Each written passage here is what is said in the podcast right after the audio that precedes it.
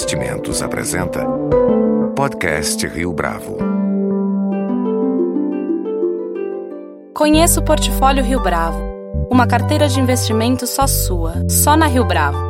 Para informações, entre em contato via investimentos@riobravo.com.br ou 3509-6620.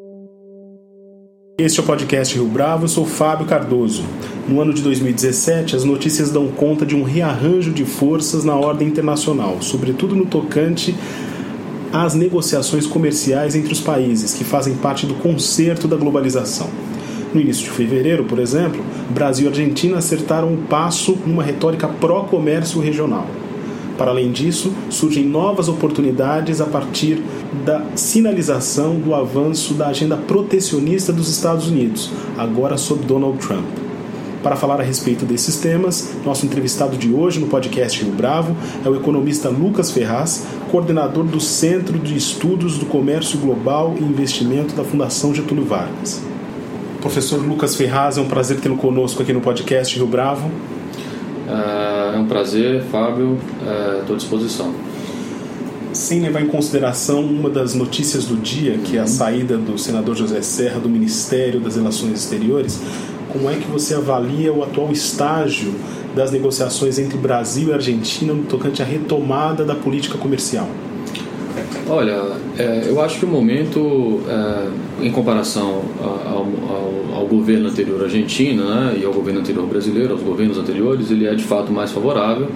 Existe uma agenda, uma predisposição maior né, para, o, para a integração comercial.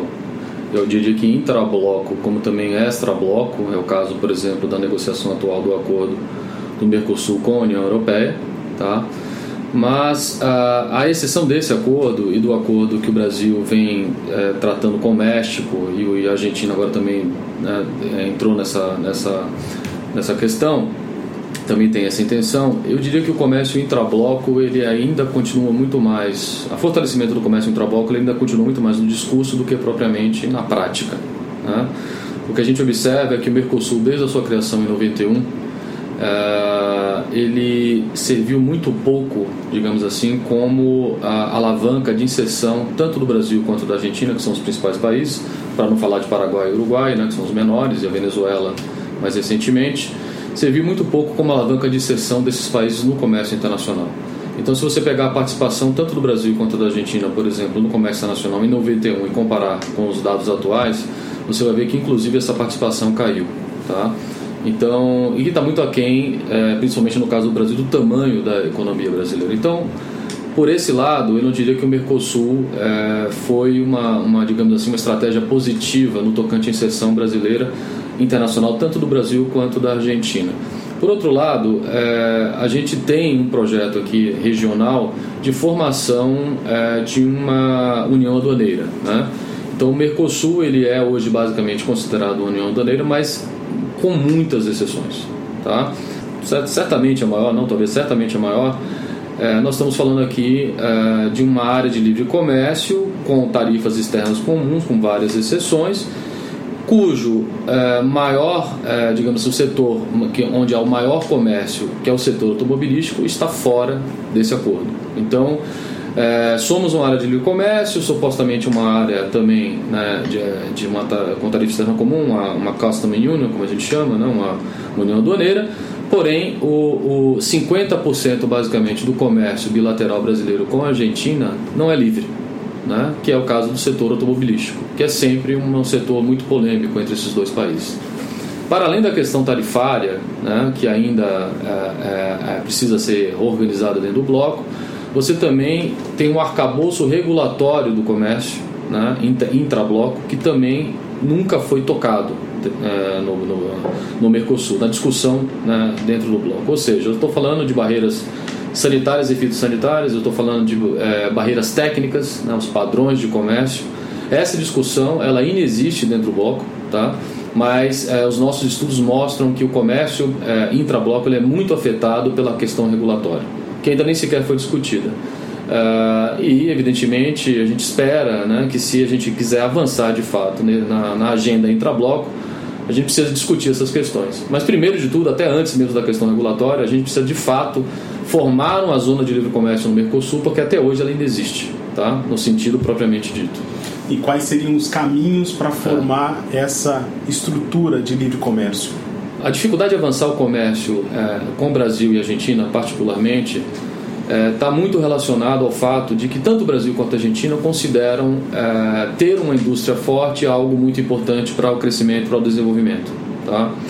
Então, evidentemente, é, se você pegar o setor automobilístico, o Brasil tem um setor né, é, maior, mais amplo, mais forte, mais competitivo né, que a Argentina, não competitivo internacionalmente, mas mais competitivo que a Argentina. Tá? E a Argentina resiste em fazer livre comércio porque a Argentina quer de alguma forma desenvolver a sua própria indústria. Tá? Então, a exploração das possíveis complementaridades no bloco, ela ainda precisa ser discutida, mas ainda é um tema muito sensível, porque naturalmente todos os, tanto a Argentina quanto o Brasil, eles querem ficar, né, é, com a parte da cadeia, digamos assim, produtiva de maior valor agregado. E aí o debate parece que emperra, né? A gente não consegue sair do lugar justamente porque tem essa questão é, dessa, digamos assim, ideologia, digamos, né, construtivista de que todo mundo tem que ter indústria forte e poderosa e ninguém quer abrir mão. Isso, de certa forma, então, é um, uma herança do, da ideia de programa de substituição. De substituição certamente, certamente. Tanto o Brasil quanto a Argentina ainda estão presos nesse paradigma. E aí o seu ponto é fundamental, porque hoje a gente vive num mundo onde o comércio é fragmentado, né, nas chamadas cadeias globais de valor. Né? A gente até tem, como a Argentina, algum comércio fragmentado no setor automobilístico. O Brasil, por exemplo, exporta muito, muita peça, parte e componente para a Argentina. A Argentina monta automóvel, reexporta para o Brasil, mas isso ainda é muito incipiente. Tá? Então, é, eu acho que a agenda intrabloco ainda precisa rediscutir essa questão é, é, das complementaridades, das vantagens comparativas inerentes né, na relação bilateral, quem faz melhor, quem faz pior, e portanto quem deve exportar, quem deve importar. Né? Então essa questão, essa, essa, essa, essa agenda está tá, tá de fato é, muito amarrada. De outra forma, é, isso, isso é o que eu acho que deveria ser feito no tocante ao comércio intrabloco. Mas a gente também tem uma agenda externa né, que é, é inserir o Mercosul no mundo. Tá? Então hoje o Mercosul basicamente ele é uma ilha fechada, tá? onde você tem o Brasil exportando bastante produto de alto valor agregado para a Argentina. Hoje, basicamente, 95% do que o Brasil exporta são os dados de 2016. Né? São produtos de alto valor agregado, nós estamos falando de produto manufaturado. Tá? A Argentina também reexporta para nós também uma pauta bastante interessante para ela de produtos manufaturados, são 78% basicamente do comércio. Né? É, Uh, mas é, é, é, uma, é uma, na verdade, toda essa ênfase nesse comércio que existe de, de produtos de alto valor agregado intrabloco, se você olhar o, o Mercosul em perspectiva histórica, ela foi feita né, a despeito, uh, ou digamos assim, uh, com, a, com a perda né, da participação tanto de Brasil e Argentina nesses mesmos mercados, tá, nesses mesmos setores, digamos assim, setores de produtos manufaturados, né, no, no macro setor manufaturado, perda de mercado em, em, em países competitivos como Estados Unidos uh, e a própria União Europeia. Tá? Então é o que eu sempre digo, o, Estados, o, o Mercosul ele, servi, ele vem servindo de bengala uh, para o Brasil e para a Argentina há muito tempo. Porque na verdade o que você observa pelos dados é que o comércio intrabloco avança, principalmente na questão né, é, dos produtos de maior valor agregado, tá? Com perda de participação desses mesmos produtos, uh, tanto brasileiros quanto argentinos, nos mercados externos, né? particularmente Estados Unidos e Europa, que tradicionalmente são parceiros relevantes para esses dois países. Então, assim, é, é, esse é o grande risco do Mercosul. Né? Você discutir uma, discutir uma agenda interna que é, que, é de, que é de difícil avanço, né? como a gente já acabou de falar, tá certo? E ao mesmo tempo você não consegue inserir esse bloco no mercado internacional e aí você gera uma, uma ilha né, é, de baixa produtividade. Quanto dessa ilha de baixa produtividade é. tem a ver com uma retórica ideológica uhum. dos últimos governos, uh, principalmente uh, na última perna do governo Dilma e também do governo Cristina Kirchner? Certamente, eu acho que essa, essa questão da, da ideologia de substituição de importações, de, da visão estruturalista, ela sempre de alguma forma existiu, mas digamos que ela foi intensificada, né? com o governo Lula, com o governo Dilma, com o governo eh, tanto do Nestor Kirchner quanto da Cristina. Tá? Então, nesse período, houve muito, houve muito palanque, houve muito discurso né, de, de, de, integração comercial regional, né, mas no âmbito prático, prático do comércio, isso pouco avançou. Tá certo? Pouco avançou. Em termos de integração efetiva, pouco avançou. Então, em tese, pelo menos com a chegada tanto do governo Michel Temer quanto de Maurício Macri, uhum. essa integração ela poderia sair de uma retórica apenas. É, em, há o potencial, tá? mas eu não estou totalmente otimista que isso vá acontecer né? É, tão cedo. Talvez nem no governo é, é, Temer, propriamente, até porque o governo Temer tem um, tem um horizonte de curto prazo, 2018 ainda estão falando em eleição no Brasil novamente. Uh, o Brasil está saindo de uma recessão e a Argentina também, por outro lado, está passando por um processo de adaptação. Tá? Então, é, o comércio com a Argentina vem caindo. Né? A Argentina, no começo da, da, desse século, né, estou falando de dois, do ano 2000, chegou a representar 12, do, quase 12% das nossas exportações. O dado último de 2016, 7%. Tá? Então o comércio aqui quase reduziu a metade em termos de importância relativa. Esse comércio vem caindo, veio caindo, é fato, com o, o caiu bastante com a, a, a questão da, do governo dos Kirchners, né? Então essa integração ela não avançou, como eu acabei de falar, mas ainda não há sinal de que houve uma guinada, houve uma virada, né, propriamente uh, uh, com o Maurício Macri. Há sim um discurso de boas intenções, tá? mas ainda precisamos esperar um pouquinho para ver se de fato isso vai avançar concretamente para algum lugar. Essa disposição dos hum. governos de Brasil e Argentina em fortalecer essa aliança comercial encontra eco junto ao empresariado ou ainda é visto por esses mesmos empresários como apenas uma carta de boas intenções? Olha só, é, para o comércio intrabloco sempre houve, pelo menos por parte do Brasil, talvez menos por parte da Argentina, sempre houve um apoio para o fortalecimento desse comércio, até porque o Brasil ele tem um superávit com a Argentina, né, via de regra, é, é, ao longo do tempo a gente é superavitário. Uh, e a gente a nossa pauta, pra, pra, pra principalmente para o setor industrial, né, para o comércio com a Argentina, ela é muito interessante. 95% do que a gente exporta são produtos manufaturados. Então, para a indústria brasileira, não há dúvida né, de que é, é, o, o, fortalecimento do comércio intra-Mercosul, né, dentro do bloco, é importante. O que não era tão importante e, curiosamente, passou a ser também é a inserção do Mercosul no mundo, né? uma inserção internacional do Mercosul, a realização de novos acordos regionais. Tá? Então eu diria que se houve talvez alguma mudança que a gente possa dizer perceptiva com a mudança do governo da Argentina, é sim uma predisposição maior, por exemplo, a concluir o acordo Mercosul-União Europeia. Isso sim, acredito que há uma predisposição maior. Mas historicamente, tanto o empresariado argentino quanto o brasileiro, ele nunca foi muito favorável a ideia de abrir o Mercosul para países mais desenvolvidos. Né? Durante muito tempo predominou né, a percepção de que o Brasil ou o Mercosul, né, porque é um bloco, negocia em bloco, deveria uh, intensificar as relações sul-sul, ou seja, fazer acordos com países pobres ou em desenvolvimento. Mas curiosamente, há pouco tempo, tá, nós estamos falando aí de algo em torno de dois anos, tá certo, no Brasil. Uh, e agora mais recentemente com uh, o Maurício Macri, uh, o Mercosul para, começou a olhar mais para fora. E isso tem a ver naturalmente com a perda de competitividade que já vem de 40 anos, eu diria, né? tanto da indústria argentina e, mais importante ainda, do, da indústria brasileira. Então, a percepção de que o Brasil precisa se abrir e que o Brasil precisa fazer acordos também para ganhar mercados né? fora do bloco, mercados mais significativos, mercados maiores, hoje ela parece muito mais clara do que era no passado. Começou mais começou com o Brasil e mais recentemente agora com o Maurício Macri, ele também vem reforçando essa agenda. Então nesse sentido eu acho que é, é, há uma esperança né, de que o Brasil, que o Mercosul né, se abra um pouco mais para digamos assim para a economia internacional. Dadas as condições econômicas desses dois países, de que vantagens estamos falando em termos de agenda comercial a médio e longo prazo num eventual acordo com a União Europeia, por exemplo? Olha, é, o que a gente tem muito a ganhar, né? É, e não vai ser no curto prazo, evidentemente, porque primeiro o acordo precisa ser finalizado, há uma expectativa de que até o final desse ano ele seja finalizado, e aí a gente ganhou, digamos assim, é, uma externalidade positiva pelo fato do Trump é, ter adotado uma postura anti-globalização e anti-acordo comercial. Então havia um acordo dos Estados Unidos em discussão com a União Europeia. O Trump colocou essa, esse acordo no fim da fila. Então agora o foco da União Europeia também passa a ser é, outros acordos que ela vinha negociando, mas até então ela considerava em campo secundário. Então a negociação com o Mercosul ganhou uma relevância maior também do lado europeu. Então é possível que isso aconteça até o final do ano. Mas o desgravamento tarifário que está por trás desse acordo, como é comum para todos os acordos em geral, é coisa da ordem de 10 a 15 anos.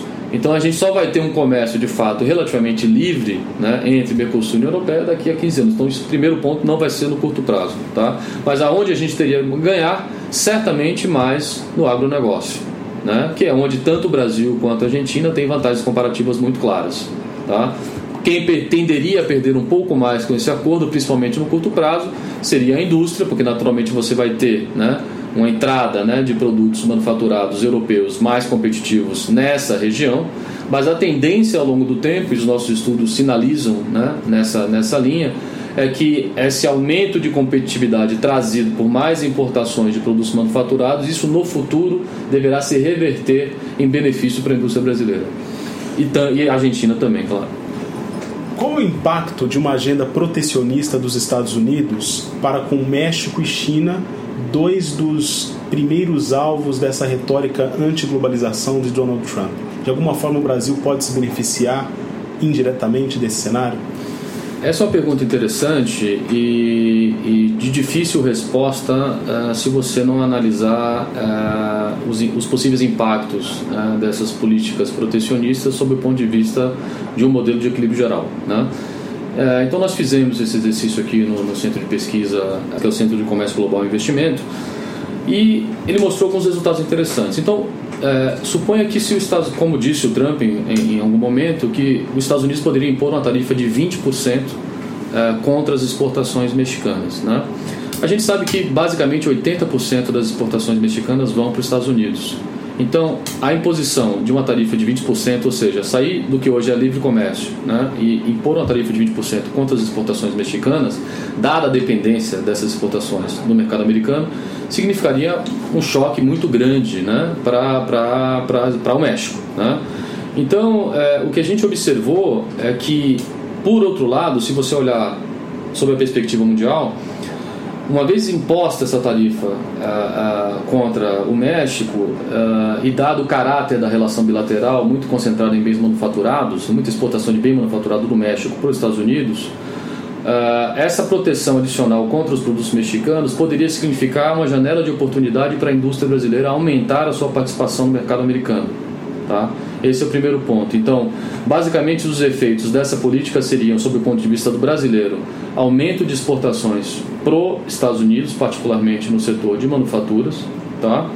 Uh, e uma queda das nossas, uma queda muito forte das nossas exportações para o México. E por quê? Porque com a imposição da, da barreira tarifária, tarifária as, as exportações mexicanas elas sofrem bastante, então o preço doméstico também no mercado mexicano tende a cair significativamente. Tá? Então o México ele sofre uma tremenda queda de termos de troca. Isso tende a, a causar uma redução dos preços domésticos, tá?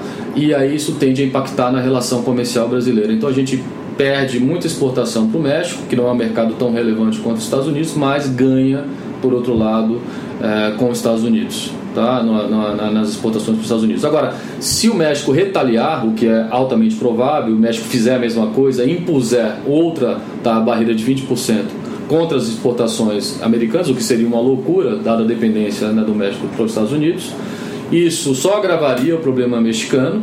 Por outro lado, a gente conseguiria também exportar mais produtos uh, uh, para o México, dada a barreira, uh, principalmente no agronegócio, né, que seria colocada contra os produtos mexicanos. Então, abriria aí uma janela de oportunidade para o agronegócio exportar produtos México que, que antes vinham, que antes eram exportados pelos Estados Unidos. Tá? Com relação à China, é, o mecanismo é, é relativamente similar. Se os Estados Unidos impõem uma barreira, uma tarifa de importação de 45% contra os produtos chineses, a China é o nosso principal parceiro. Então, naturalmente, as nossas exportações para a China tendem a cair. Os modelos mostram isso. Tá? Por outro lado, as nossas exportações para os Estados Unidos tendem a aumentar, tá? principalmente no setor industrial, que é a, a boa parte do comércio do Brasil, da, da, perdão, dos Estados Unidos com a China, tá certo? Se os Estados Unidos, é, se a China decide retaliar, o que seria muito ruim para a China, tá? Ah, o que acontece é que também a gente acaba tendo um pouco mais de espaço para exportar para a China, mas as nossas exportações como um todo elas tendem a, a, ser prejudicadas, tá certo? Mas a gente consegue aí ter janelas de oportunidades nessa reação, numa eventual guerra comercial entre os dois países, a gente consegue ter algum espaço no mercado americano e consegue ter algum espaço no mercado chinês, principalmente é, relacionados a produtos é, é, manufaturados, que não é específica, não é exatamente o que a gente exporta para a China, mas é muito mais o que a gente exporta para os Estados Unidos. Então esse efeito para os Estados Unidos certamente é bem mais interessante. Professor Lucas Ferraz, foi um prazer tê-lo conosco aqui no podcast Rio Bravo. Olha, Fábio, foi um prazer e, enfim, estou à disposição de vocês. Espero que eu tenha contribuído aí para o debate. Com edição e produção de Leonardo Testa, este foi mais um podcast Rio Bravo. Você pode comentar essa entrevista no SoundCloud, no iTunes ou no Facebook da Rio Bravo.